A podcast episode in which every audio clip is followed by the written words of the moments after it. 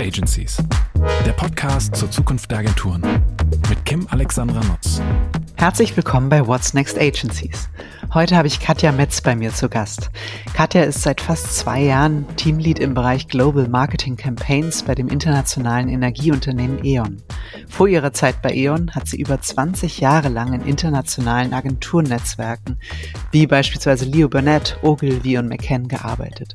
Somit vereint sie auf geniale Art und Weise die Kunden- und Agenturperspektive. Ähm, und da sie diese beiden Seiten eben wahnsinnig gut kennt, dreht sich in dieser Folge auch alles um die Zukunft der Agentur Kundebeziehung. Katja erzählt zu Beginn von den Marketingstrukturen und Herausforderungen im E.ON-Marketing und andererseits von ihren Anforderungen an Agenturpartner und ihre Erfahrungen aus dem gerade zurückliegenden Pitch-Prozess. Ja, und dann gibt sie ganz zum Schluss einen Ausblick, was beide Seiten ganz konkret für eine Verbesserung der Beziehung tun können. So, und jetzt ganz viel Spaß beim Reinhören. Liebe Katja, herzlich willkommen bei What's Next Agencies. Ich freue mich sehr, dass du heute mein Gast bist und Lust hast, mit mir über die Zukunft der Agenturen zu sprechen. Herzlich willkommen. Ja, vielen Dank, Kim. Ich freue mich auch sehr und ich bin sehr gespannt, was mich heute erwartet. Ich bin auch total gespannt und ich kann verraten, unser Vorgespräch hat es auch schon in sich, ähm, denn, und das war auch der Grund, warum ich gedacht habe, wir müssen unbedingt mal hier in diesem Podcast auch miteinander sprechen. Du warst über 20 Jahre Agenturmanagerin in großen internationalen Netzwerken. McCann, Leo Burnett, äh, Young and Rubicam, äh, Ogilvy war auch noch mit dabei. Und äh, dann hast du vor über zwei Jahren eine total interessante Entscheidung getroffen. Du hast gesagt, alles klar, Agentur habe ich jetzt so ziemlich alles gesehen weiß nicht, ob du gedacht hast, langweilt mich oder ich kann auf jeden Fall noch mal was Neues lernen oder möchte was Neues sehen. Auf jeden Fall hast du die Seiten gewechselt im wahrsten Wortsinne und ähm, bist auf Kundenseite gewechselt und verantwortest heute die globalen Marketingkampagnen bei E.ON. Und das fand ich wahnsinnig spannend, weil wir Agenturen und auch die Kunden ringen ja die ganze Zeit auch um die Verbesserung der Agentur-Kunde-Beziehung. Äh, wie kann man irgendwie vielleicht auch gewisse Hürden von vornherein aus dem Weg räumen? Wie können wir noch enger, noch partnerschaftlicher zusammenarbeiten, um letztlich auch äh, zu einem ganz wunderbaren und effektiven Ergebnis zu kommen innerhalb der budgetären Grenzen, die uns irgendwie alle gesetzt sind. deswegen wollen wir äh, ja diese Folge diesem Schwerpunkt auch widmen gemeinsam. Und was mich zu Beginn total interessiert, wie kam es zu diesem Schritt? Also was war dein Erweckungsmoment, dass du gesagt hast, so, ich bin bereit für die Kundenseite, jetzt äh, mische ich die mal auf? Ja, ich glaube, viele von uns haben das ja auch, ähm, ich sag mal, ab einem bestimmten Alter und ab einer bestimmten Zeit, die man in dem Job verbringt. Man merkt so, alle um einen rum werden viel jünger und äh, was du auch vorher äh, beschrieben hast. Ich habe über 20 Jahre in Agenturen gearbeitet, in großen Netzwerkagenturen, international, in kleineren Agenturen.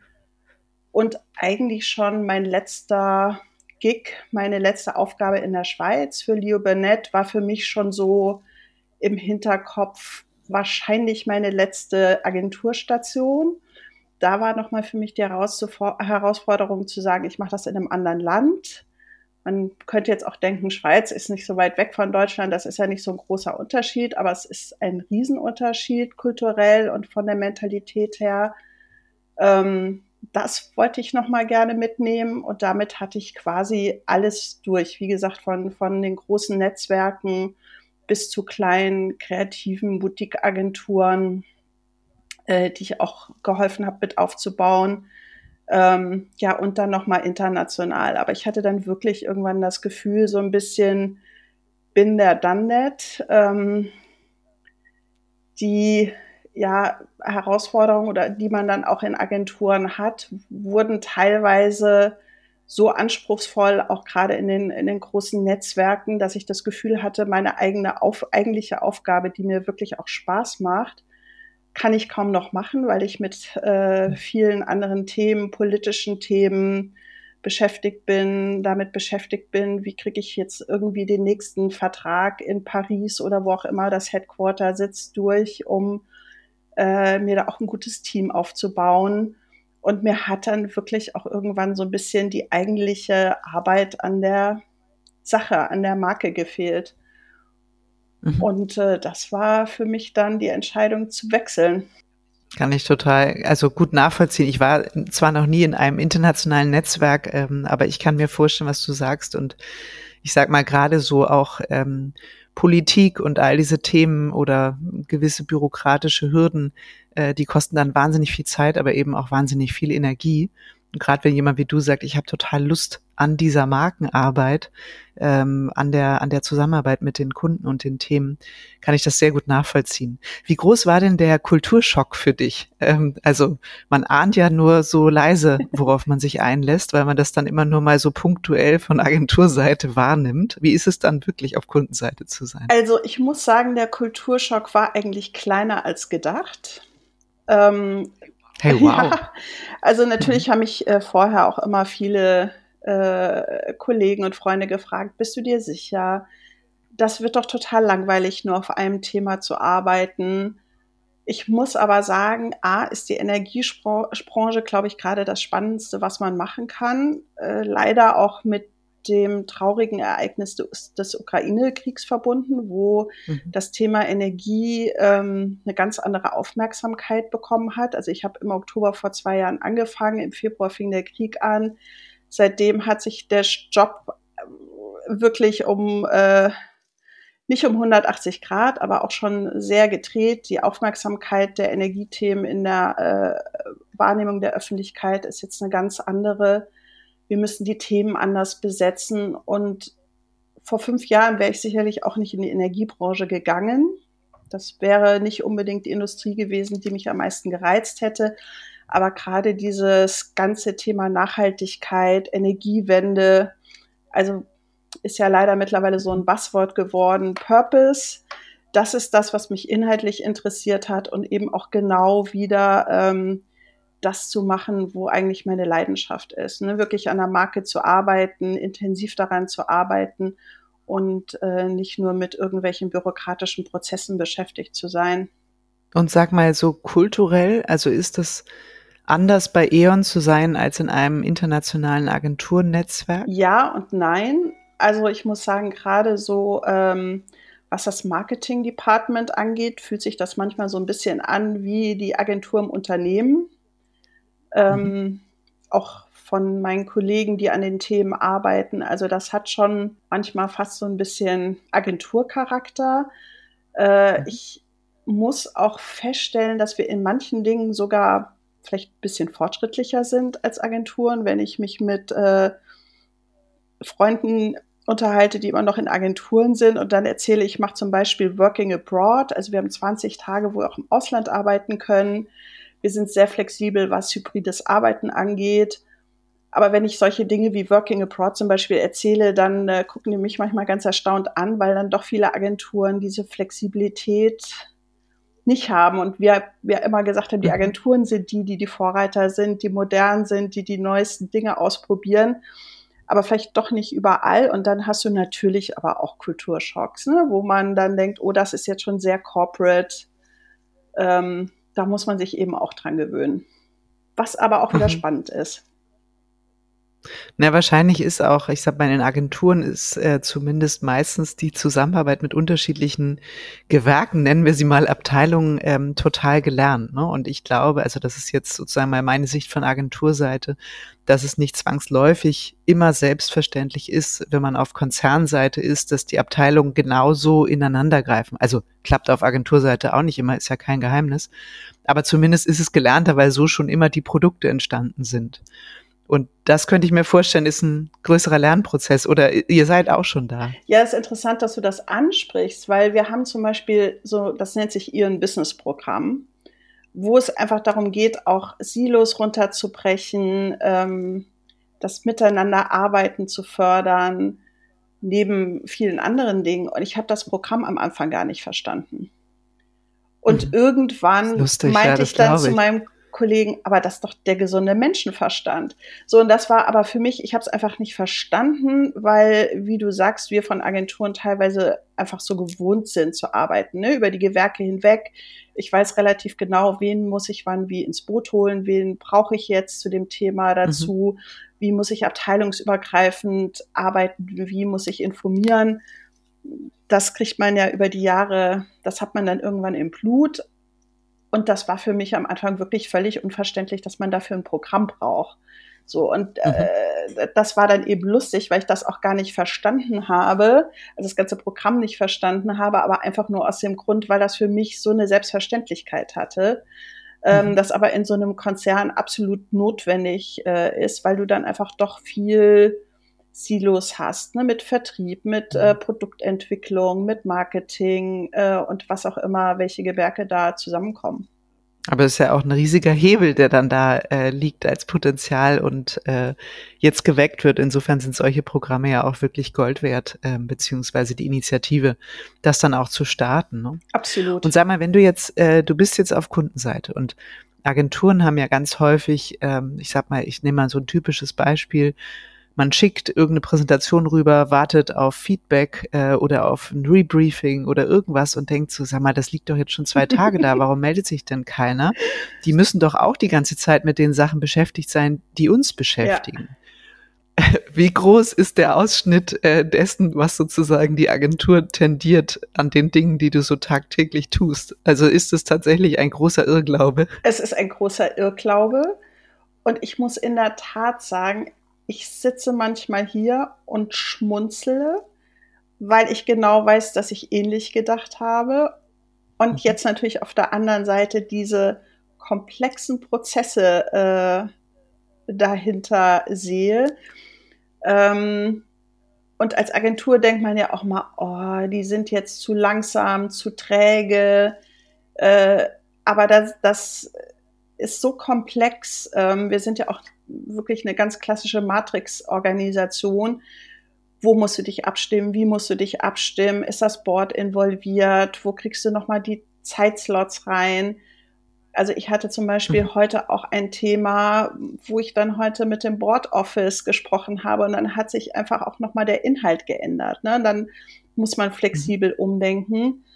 Ähm, dann verstehe ich auch, dass das schwierig ist für die Agenturen, aber ich muss sagen, ich glaube, äh, das, was man als Agentur denkt, was in einem Unternehmen passiert, sind vielleicht maximal 20, wenn es hochkommt, 30 Prozent.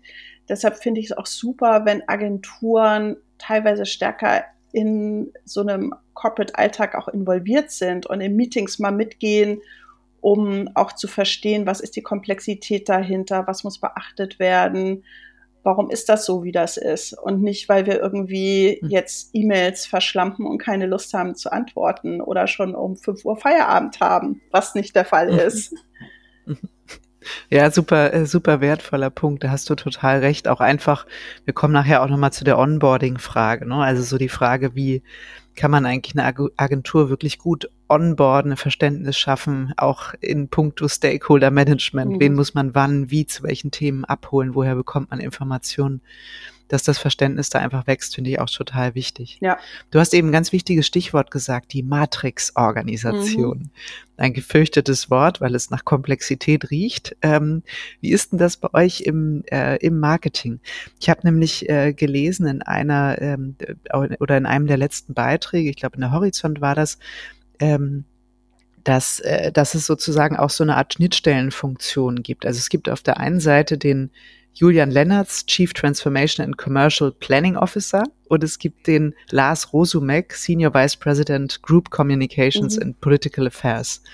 Und äh, die greifen, glaube ich, in puncto Marketing auch nochmal sehr stark ineinander. Ne? Also genau, ich habe schon wieder viel zu viel geredet, weil ich habe keine Ahnung, wie ihr organisiert seid. Aber erzähl mal, finde ich total spannend äh, zu lernen. Ja, also das ist äh, genau so, wie du das beschrieben hast. Wir haben einmal die Funktion von dem Julian, der über die Marketing-Themen heraus hinaus mit den ganzen Board-Themen auch beschäftigt ist und unter anderem aber auch mit diesen Programmen, die ich äh, genannt habe, was für uns marketingseitig natürlich auch ein großer Vorteil ist, weil wir recht nah an Bord sind, äh, neue Themen relativ schnell abgreifen können und dort auch involviert sind oder dem Board auch da äh, Themen zuliefern.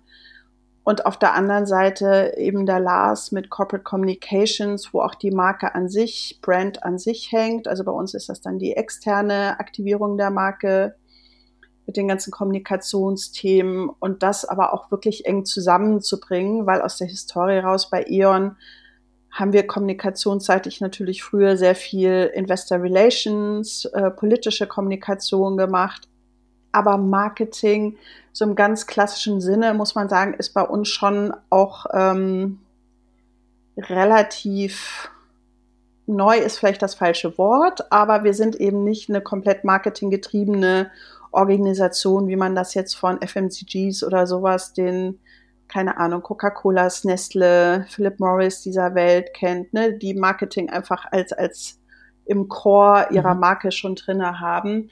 Ähm, und da ist bei uns eben auch noch viel Lernprozess. Wir sind ein sehr technologisches Unternehmen mit vielen Ingenieuren, ganz viele schlaue Menschen, die aber auch ganz schlau reden ähm, und man das dann auch äh, nach außen irgendwie übersetzen muss in eine verständliche Sprache, wo wir dann auch eine wichtige Rolle einnehmen. Mhm. Und sag mal, die Position von dem ähm, Julian Lennertz, ne, durch dieses Thema auch äh, Chief Transformation Officer, was ja in seinem Titel ähm, steckt, hängt auch wahrscheinlich sehr stark damit zusammen, dass ihr euch jetzt eben komplett aus der Energieerzeugung verabschiedet habt und euch auf, ich glaube, einerseits Bau und Betrieb der Netze und andererseits den Verkauf von Strom und Gas fokussiert. Ne? Und ich glaube, die Zahl kann man auch mal nennen insgesamt rund 50 Millionen Kunden in Deutschland und anderen europäischen ja. Ländern habt. Das ist ja schon mal eine Ansage. Ne? Und dann jetzt zu sagen, die Organisation muss lernen, nicht mehr dieses Outside-In-Denken aus Political Affairs und Regulatorik und all den Aspekten, das spielt natürlich trotzdem eine Rolle, aber dass das andere jetzt eigentlich so viel mehr auch an Bedeutung gewinnt dadurch. Ne? Und genau da liegt eigentlich unser Problem, auch so wie du das gerade beschrieben hast. Das ist nämlich immer noch nur ein Teil von dem, was wir wirklich machen. Ah. Also mhm. äh, Netze ist natürlich ein äh, ganz großer Bereich und da ist auch unsere Rolle in der Energiewende sehr wichtig, weil wir eben die ganzen erneuerbaren Energien an die Netze anschließen ähm, und gucken müssen, dass die Netze auch eben so funktionieren, dass die erneuerbaren Energien mit dieser ganzen Flexibilität, mhm. die da mitkommt, äh, funktionieren. Dann äh, ist sind Strom- und Gasverträge äh, natürlich ein großer Teil unseres Portfolios. Aber der Teil, der eben auch dann bei äh, Julian, in dem Bereich von Julian mit ist, ist das ganze Customer Solutions Business. Ähm, das sind dann einmal B2C-seitig, die ganzen Solutions. Das ist dann Charging, also unser ganzes Eon Drive mhm. Business. Das ist Solar, Wärmepumpen. Da haben auch je nach Region, je nach Markt gibt's dann auch nochmal ein bisschen unterschiedliche Produkte. Dann das ganze Infrastruktur-Team, ähm, das sich um die Dekarbonisierung von Städten und Industrien kümmert. Also da steckt eben noch äh, viel Wahnsinn, mehr dahinter ja. und das ist genau unsere Challenge, eben die Wahrnehmung von E.ON eben weg von der alten Energiewelt, äh, wo wir dann auch selbst noch Strom äh, oder Energie produziert haben, wirklich jetzt ähm, in die neue Energiewelt diese Wahrnehmung dann auch nach draußen hin zu schaffen. Und natürlich auch intern zu gucken, wie kann Marketing da eine Rolle spielen. Ne? Also auch mit unseren Business Units zusammen. Wie können wir dem Business Units helfen mit Marketing, ähm, Customer Centricity? Was ist überhaupt, was äh. Ist da der, will der Verbraucher eigentlich? Ne? Wie, wie können wir da relevante Produkte kreieren, relevante Themen schaffen, die dann auch ähm, ja am Markt funktionieren. Ja, und diese Vielfalt ähm, des Portfolios, die du jetzt gerade skizziert hast, die trifft ja äh, dann eben auch auf die ähm, ja, auf die, auf die unterschiedlichen europäischen Länder. Ne? Also es ist ja genau. dann auch nicht so, dass ihr sagt, ihr macht das für Deutschland, sondern ihr habt ganz unterschiedliche Business Units mit unterschiedlichen Angeboten für ganz unterschiedliche Kundencluster im Übrigen ja auch. Da unterscheidet mhm. sich die Ansprache dann ja auch sehr stark, B2B, B2C. Und dann eben Länder. Und jetzt mache ich nochmal die Kurve zu der Matrix-Organisation. Wie kann man sich das jetzt wirklich so in eurem innersten Marketing ähm, Konstrukt vorstellen? Wie, wie seid ihr organisiert? Wie funktioniert die, die Abst Also mal angenommen, ich sage jetzt, hey, äh, äh, liebe Katja, du bist für globale Marketingkampagnen bei E.ON zuständig. Wie läuft denn das so bei euch ab, bis die dann äh, draußen sind? In, in welchen Varianten? Wie? Wer hat welches Wort? Woher kommen die Budgets? Also äh, das ist genau die Herausforderung, die du beschrieben hast, dass wir in den Märkten nochmal unterschiedliche Situationen haben. Es gibt Märkte, die haben gar kein Netz. Ähm, es gibt Märkte, da ist Solar viel stärker, die haben andere Themen dafür nicht. Ähm, UK ist ein Markt, wo es keinen Wasserstoff gibt ähm, oder das kein Thema ist. Das ist in Deutschland stärker. Das heißt, wir gucken als globale Marketingfunktion, dass wir Kampagnen-Toolboxen schaffen. Unsere mhm. Aufgabe ist dann auch die Brand- und Image-Kommunikation. Die Märkte, die dann unsere Vertriebsorganisationen sind, bei denen liegt dann die Produktkommunikation. Und wir müssen gucken, dass wir die Kampagnen eben so entwickeln, dass die Brand und Image, die Brand Communication nahtlos in eine Produktkommunikation übergehen kann. Also wir bedienen da quasi den Upper Funnel und die Märkte ähm, nehmen sich dann den Mid- und Lower Funnel. Und dann müssen wir natürlich gucken, dass in so einer Kampagnen-Toolbox äh, alle Themen bedient werden, die in den Märkten relevant sind. Das heißt, wir gehen da auch sehr früh in den Austausch mit unseren Regionen, um zu verstehen, was sind da die Fokusthemen, die Kernthemen. Ähm, und zu deiner Budgetfrage, von uns kommt dann auch der Support, was dann Imagekommunikation angeht und die Märkte sind dann verantwortlich für die Produktkommunikation, wo wir dann mehr oder weniger so eine Consulting-Funktion dann innehaben, um zu gucken und sicherzustellen, dass das trotzdem dann alles zusammenpasst im Messaging, im Look and Feel und in die gleiche Richtung geht. Mhm. Das heißt, wenn ihr, ich sag mal, letztlich auch als Ausgangspunkt der Toolbox ein Main Creative für eine Awareness-Kommunikation beispielsweise erstellt, dann denkt ihr das von vornherein schon auf eine Adaptionsfähigkeit ja allein schon was Formate, was ähm, äh, Nutzung von Plattformen und Kanälen angeht, einmal entlang des gesamten Funnels. Und letztlich gibt's ja dann wahrscheinlich die Herausforderung, dass ihr sagt, die Awareness-Kommunikation muss irgendwie auch so meta sein, dass alle ähm, Angebote, die ihr habt innerhalb eures Portfolios, irgendwie eine Anschlussfähigkeit haben, oder? Genau, also die Anschlussfähigkeit ist wichtig, dass quasi, egal ob das jetzt eine Region ist oder eine Business Unit, die individuellen Kampagnen dann auch nochmal drunter gebaut werden können. Mhm. Ähm, wir versuchen dann auch immer nochmal, wir nennen das Blueprints zu liefern, wo wir auch so Beispiele bauen, damit man auch sieht, wie kann sowas aussehen, weil wir haben auch verschieden große Marketing-Teams in den Regionen, also von äh, sehr, sehr großen Teams wie in dem deutschen Markt, ähm, das ist natürlich unser Heimatmarkt, der größte Markt, zu kleineren Teams auch, wo wir auch äh, sicherstellen müssen, dass auch kleinere Teams in der Lage sind, das umzusetzen und auch äh, verstehen, was wir uns da ausgedacht haben, ähm, dann gibt's Playbooks dazu, wo wir das alles nochmal genauestens erklären. Wir gehen dann auf Roadshows und stellen das dann auch nochmal in den Regionen vor. Aber das ist genau so. Also wir bauen quasi die Master Assets, mhm. stellen sicher, dass die in den verschiedensten Formaten, Sprachen ähm, funktionieren und stellen die dann zur und Verfügung. Und sag mal, die, die Playbooks, sorry, sag ja. Ja, natürlich äh, können die Regionen dann auch nochmal individuell in ihren Produktkampagnen, ihrer Kommunikation Assets dazu produzieren. Mhm. Und ähm, gibt es noch diese kulturellen Unterschiede? Also kann es passieren, dass das Main Creative äh, ein Problem in einem gewissen Markt hat?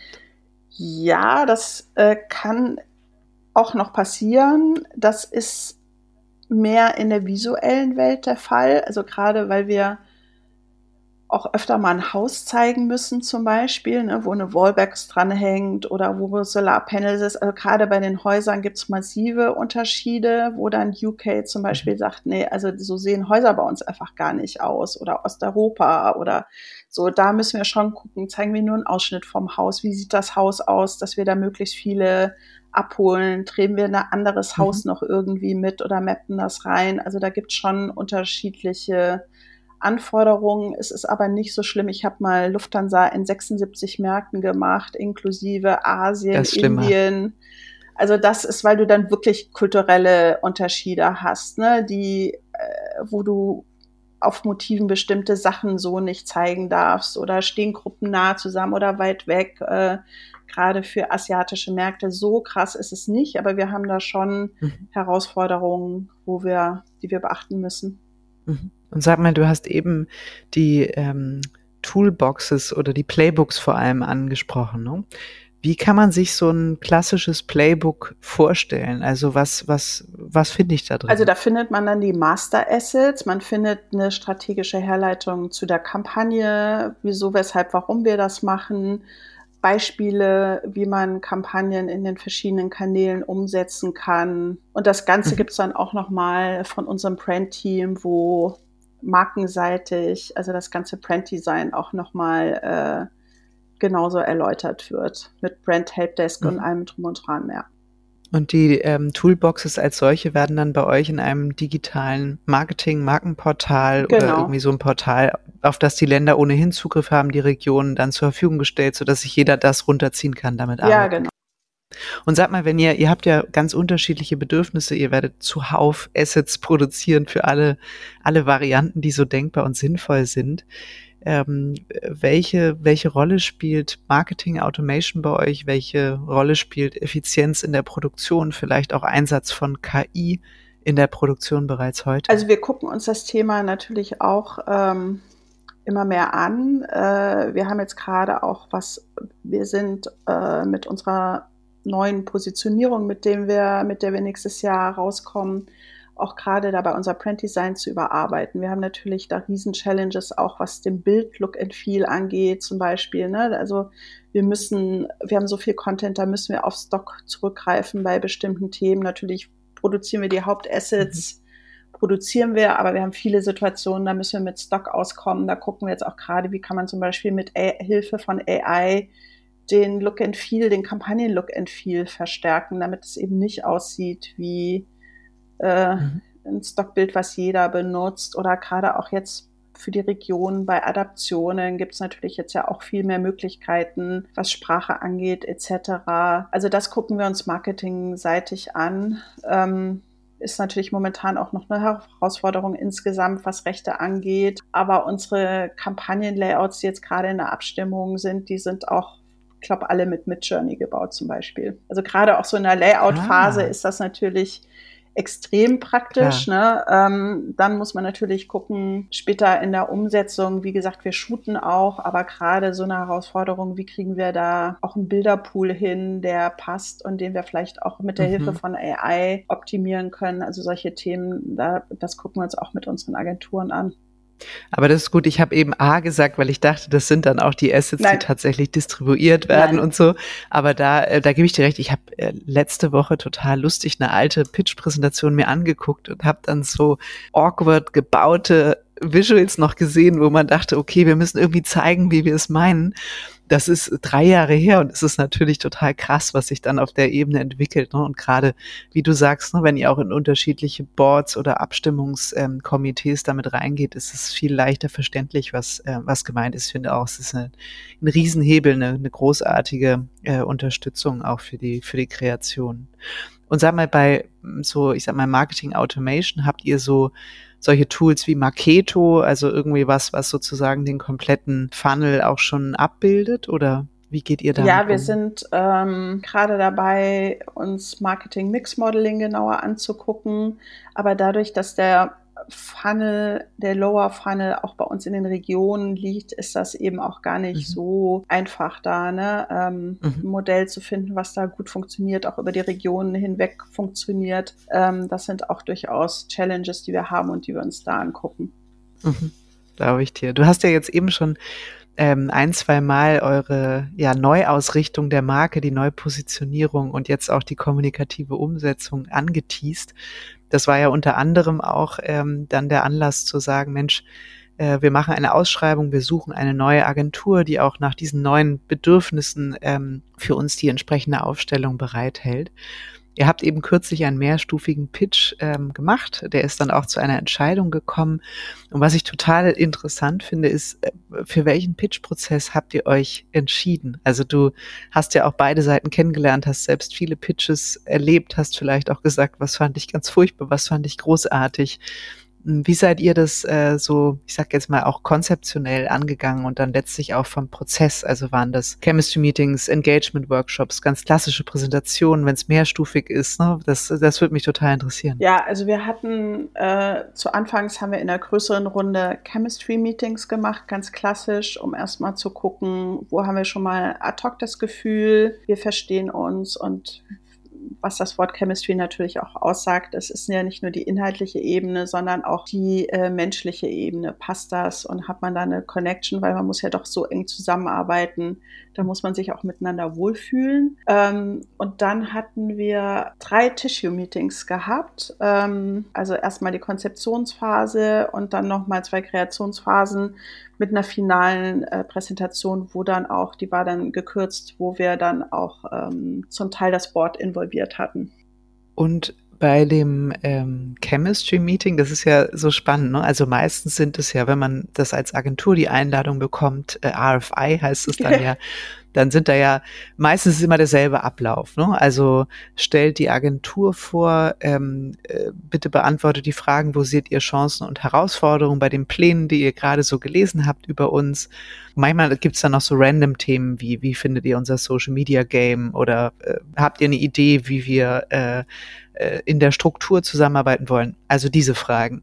Wie wichtig ist es tatsächlich in dem Chemistry Meeting schon, ich sag mal, diese inhaltlichen strategischen Impulse zu setzen? Oder geht es euch eher darum zu sagen, wie gehen die daran? Wie ist die Denkweise? Ähm, mag ich die, kann ich mir vorstellen, mit denen die nächsten äh, drei, vier Jahre oder länger zusammenzuarbeiten. Wie, wie würdest du das so schildern? Was war dir wichtig? Ich glaube, man kann in einem ersten Chemistry-Meeting noch nicht zu viel erwarten. Also wir sind uns bewusst, wir sind eine sehr komplexe Industrie, eine komplexe Branche mit komplexen Anforderungen. Das heißt, im ersten Schritt geht es wirklich um äh, zu gucken, wie denken die, funktioniert das miteinander, passt das? Ähm, und interessanterweise filtert sich das auch relativ schnell raus. Ne? Also man hat so Agenturen, wo man das Gefühl hat, die reden, die sagen jetzt Dinge, die der Kunde so hören will. Ne? Also das ist so, das mhm. fällt mir, glaube ich, dann auch noch mal extremer auf, wo man das Gefühl hat, das ist jetzt totaler Kundensprech, wo sie sich vorher gedacht haben, was möchten die hören?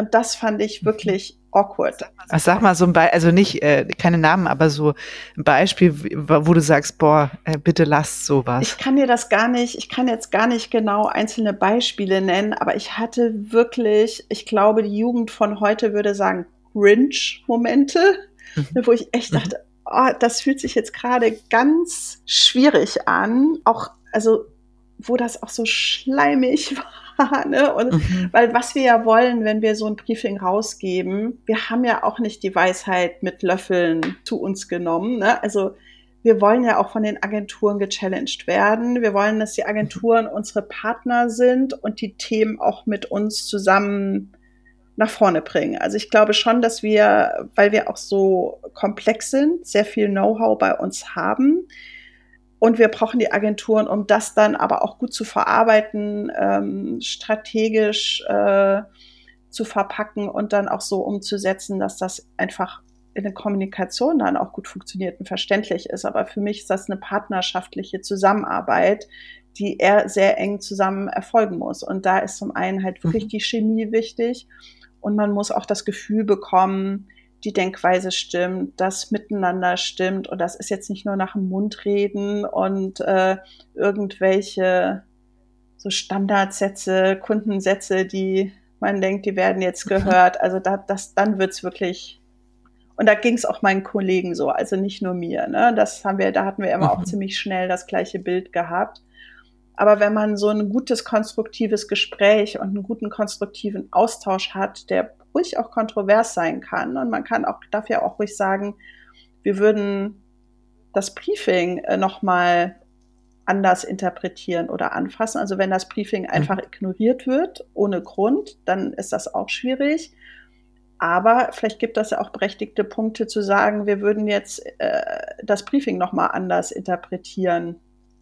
Begründet mhm. natürlich, das geht auch. Also dieses Mitdenken, dieses Gefühl, man kriegt da einen guten Austausch hin miteinander, man kann gut zusammenarbeiten, das ist wichtig. Mhm. Was ist da deine Erfahrung, weil du ja auch sagtest, es kommt zum guten Gespräch. Jetzt ist es ja meistens so, Chemistry-Meetings dauern 60 Minuten. Mhm. Oder wenn man Glück hat, 90, aber meistens eher kommt die Agentur ja viele Aufgaben gestellt, die sie in der Zeit irgendwie challengen soll, bestenfalls.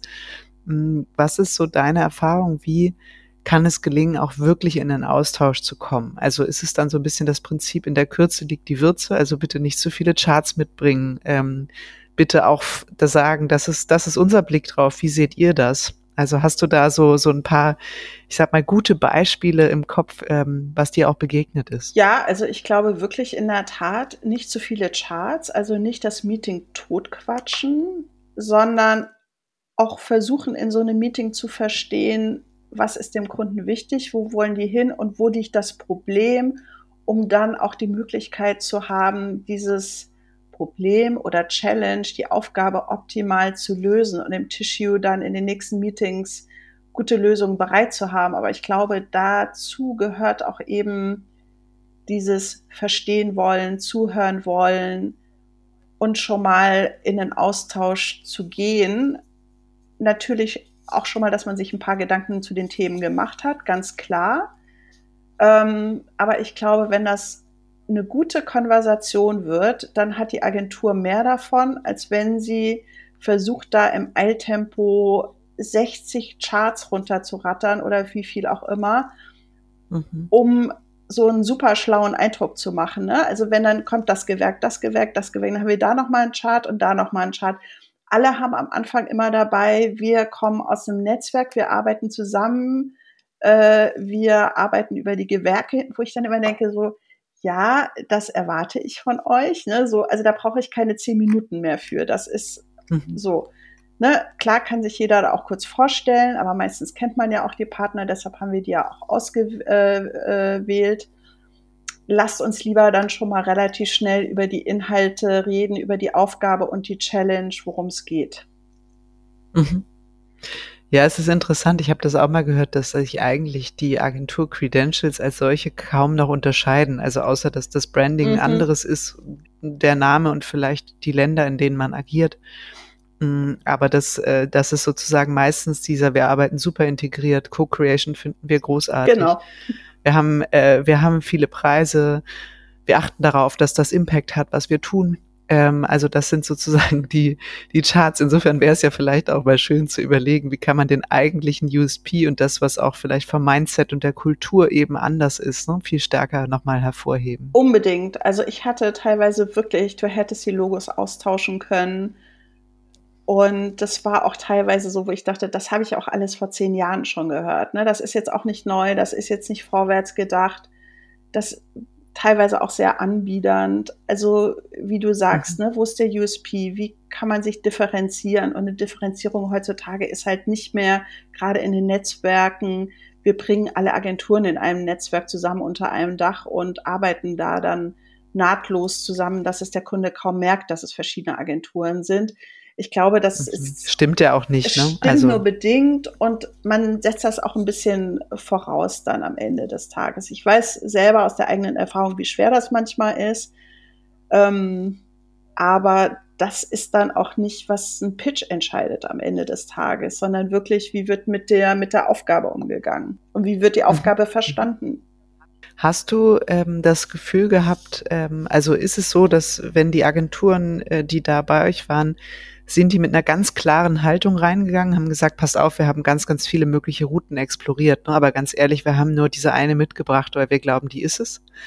Oder hast du das Gefühl, ähm, Stichwort Klarheit oder Unsicherheit oder hier für, da vielleicht auch Anbieter und so nach dem Motto, wir haben alles Mögliche dabei, sucht ihr euch mal aus, vielleicht haben wir ja einen Treffer gelandet. Wie war da dein Eindruck? Es war alles dabei. Also es war wirklich von, ja? okay. hier gibt's mal, also natürlich haben wir Tissue-Meetings auch gemacht, um erstmal sich vom großen mhm. ins, ins kleinere zu arbeiten ne, und detaillierter zu werden. Und das ist auch völlig klar dass man im ersten Tissue, gerade bei drei Tissues, auch am ersten Tissue erstmal eine Auswahl mitbringt. Aber das war ähm, sehr unterschiedlich von, wir haben hier eine Bandbreite von fünf Ansätzen und jetzt könnt ihr euch da mal aussuchen, ähm, bis zu, wir haben einen Ansatz dabei, den finden wir geil und den müsst ihr jetzt auch geil finden. Mhm. Was auch dann schon wieder in eine eher arrogante Richtung gegangen ist. Ne? Also ich glaube, da ist dann mhm. auch das Rezept eher die gesunde Mitte. Und es macht schon Sinn, durchaus auch nochmal da vielleicht zwei, drei verschiedene Routen zu explorieren und zu gucken, womit fühlt man sich am wohlsten, womit trifft man am ehesten die Herausforderung. Aber wenn das dann so eine Pappenschlacht wird oder eine Chartschlacht wird, dann wird das auch irgendwie wahllos. Ne? Da kriegt man auch das Gefühl, naja, wenn du fünf Routen hast, dann ist auch keine so richtig durchdacht. Also lieber zwei oder drei von mir aus auch, aber gerne auch zwei, die richtig durchdacht sind, als äh, ja, klasse Stadtmasse. Und sag mal, wie ist so der Mix zwischen, ich, äh, also ich wollte gerade sagen Häuptling und Indianern, das ist irgendwie äh, nicht mehr opportun, aber sozusagen irgendwie zwischen den Großkopferten und denen, die dann euer operatives auch ähm, All-Day-Team sind. Ähm, äh, hattest du das Gefühl, dass wirklich die Teams in diese Meetings und die Präsentationen geschickt werden oder ist es schon immer noch so ein bisschen äh, GF oder Management ist dabei, New Business Verantwortlicher ist dabei und dann gibt es, äh, gibt es das Team und da eigentlich auch nur die Team Leads? Also wir haben das ganz klar auch eingefordert, dass wir gesagt haben, wir möchten auch die Teams mhm. sehen, ne, weil das ist in der Tat ja oft so. Dann hast du die Geschäftsführung, den C-Level da sitzen und die machen alle einen super Eindruck und dann im Daily mit den Teams. Also da musst du natürlich auch gucken, dass das funktioniert. Deshalb haben wir schon darauf geachtet, dass wir auch die Teams da schon kennenlernen. Eine Agentur war in der Tat so, die sind da mit, das war alles C-Level und Geschäftsführer. Da habe ich mich dann auch irgendwann, also da war auch dann bei jedem Meeting nochmal ein anderer Geschäftsführer oder nochmal ein anderes C-Level mit dabei, wo ich mich dann auch irgendwann gewundert habe, wie viel gibt's denn davon auf, ne, also dann, die wollten euch eher Chefarztbetreuung sozusagen offerieren. Ja, aber das ist dann halt am Ende auch so ein bisschen oldschool, ne? Und natürlich denkst du dir dann auch schon so, euch kann ich mir am Ende aber in der Kombi auch gar nicht leisten. Und mhm. man braucht eine gute Mischung. Ne? Also ich glaube, du brauchst schon auch so eine ähm, sehr seniore Geschäftsführer- oder C-Level-Betreuung, gerade in der Ramp-Up-Phase, weil die Teams da auch noch aufgebaut werden müssen. Der Kunde mhm. muss verstanden werden. So, da macht das durchaus auch Sinn. Aber äh, ich glaube, es ist einfach wichtig, dass man sehr frühzeitig da die Teams dabei hat und schon gut aufgestellt ist, das kann man natürlich auch nicht zu 100 Prozent, ne? weil je nachdem, mhm. wie groß so ein Pitch ist, werden ja dann Teams, muss man sich die Leute auch manchmal ja erst holen, weil du die Kapazitäten nicht hast. Okay. Aber in den, gerade in den Kernfunktionen ist das schon, macht das Sinn, ist das wichtig.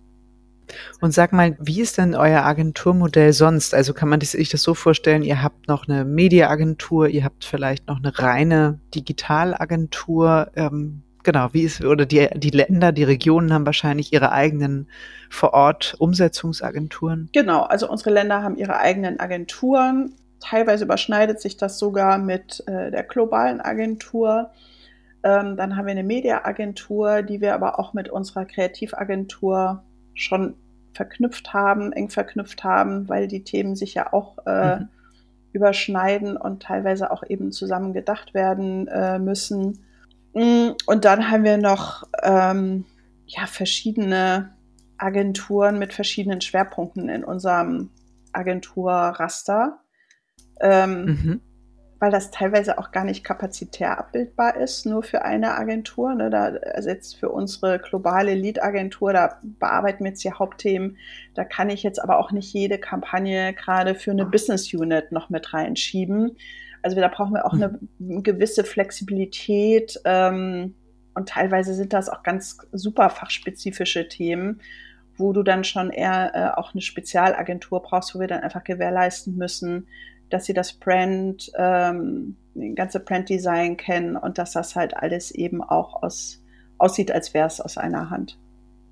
Und gibt es, du hast gerade gesagt, nur Media und Kreation habt ihr von Anfang an sehr stark auch zusammengebracht. Wie, ähm, wie geht ihr sonst damit um? Gibt es so eine Art ähm, Agency Day, wo sich alle kennenlernen? Oder sagt ihr grundsätzlich bei Briefings sind alle, die daran einen Anteil haben, werden einmal am Tisch, können ihre Fragen stellen, Ideen einbringen. Die Konzeption der Lead-Agentur wird einmal vorgestellt. Wieder sind alle am Tisch. Also wie managt ihr das? Weil das ist ja auch ziemlich aufwendig. Wir haben ja schon das ganze Backend von dir ja. eben kennengelernt und jetzt gibt es noch, nennen wir es mal das Frontend mit den Agenturen ja. zusammen.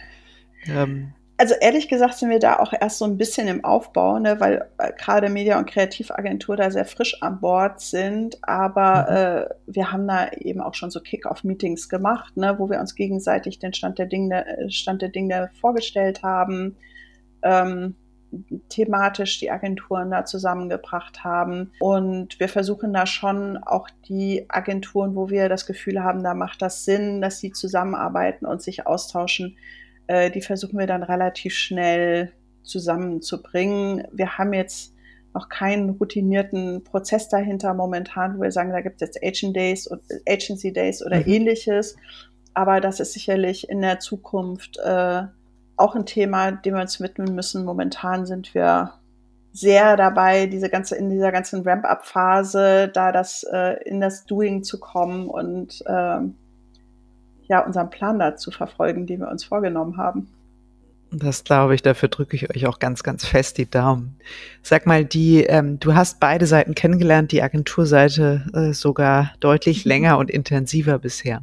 Was würdest du den anderen Marketingverantwortlichen so ins Pflichtenheft schreiben, wenn du sagen würdest, Stichwort Verbesserung der Agentur-Kunde-Beziehung, liebe Leute, keep it in mind. Also ähm, wo sagst du irgendwie, das sind eigentlich Sachen, da wäre es auch cool, wenn die Marketingabteilung ein bisschen umdenken oder anders rangehen würden, damit es am Ende immer zu einem besseren, auch gemeinschaftlichen Produkt führt? Also ich erstmal glaube ich oder hoffe ich, dass äh, ich mit meinem Agenturwissen jetzt nicht der Agenturschreck werde. ne, weil man guckt dann schon mal auf Dinge äh, ganz. Möglich ist es natürlich, Katja, davon ja. kann ich dich nicht befreien.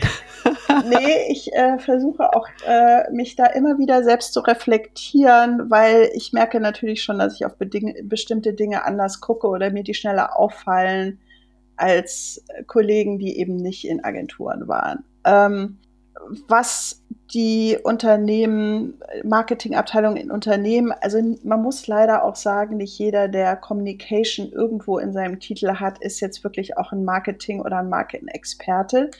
Das heißt, manchmal gehen da auch schon recht hanebücherne ähm, Briefings oder Anfragen an die Agenturen raus. Ne? Und da müssen, glaube ich, die mhm. Agenturen auch ähm, wirklich ein Pushback äh, liefern und sagen, damit können wir nicht arbeiten. Also ich war auch in einem Meeting mit Kollegen von uns, das habe ich dann abbrechen müssen, weil da hieß es dann immer, das muss jetzt die Agentur lösen. Das waren mhm. aber Aufgaben, wo wir erstmal nochmal unsere Hausaufgaben machen mussten. Mhm. So dass da kommen dann natürlich durchaus auch solche, solche Situationen. Und insgesamt gute Briefings schreiben ist nach wie vor das A und O, wobei ich manchmal selber nicht mehr weiß, wie ich die Komplexität, die wir haben, in Briefing verpacken kann. Deshalb äh, versuchen wir zum Beispiel auch viel Workshops mit unseren Agenturen zu machen, wo wir auch viel Dinge so ein bisschen auch zusammen erarbeiten oder den Input dann geben, damit mhm. sie auch solide weiterarbeiten können, weil, wie gesagt, alles in Briefing zu verfassen, geht manchmal auch fast gar nicht. Mhm. Und was ist so dein Eindruck mit Blick auf Transparenz? Von unserer Seite aus?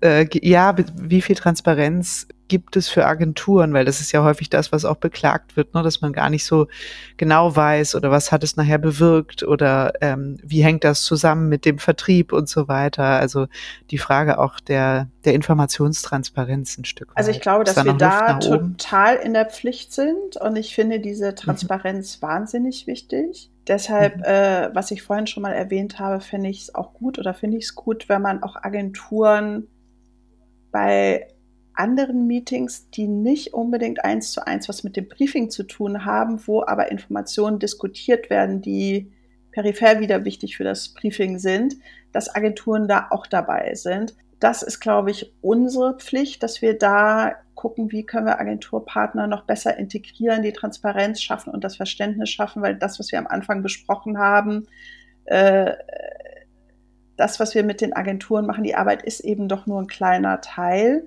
Da gibt es noch viel, viel mehr, aber das viel, viel mehr ist durchaus dann auch wieder wichtig für die Agenturarbeit. Also da müssen wir den Agenturen, glaube ich, sehr stark helfen, dieses Verständnis ähm, zu bekommen.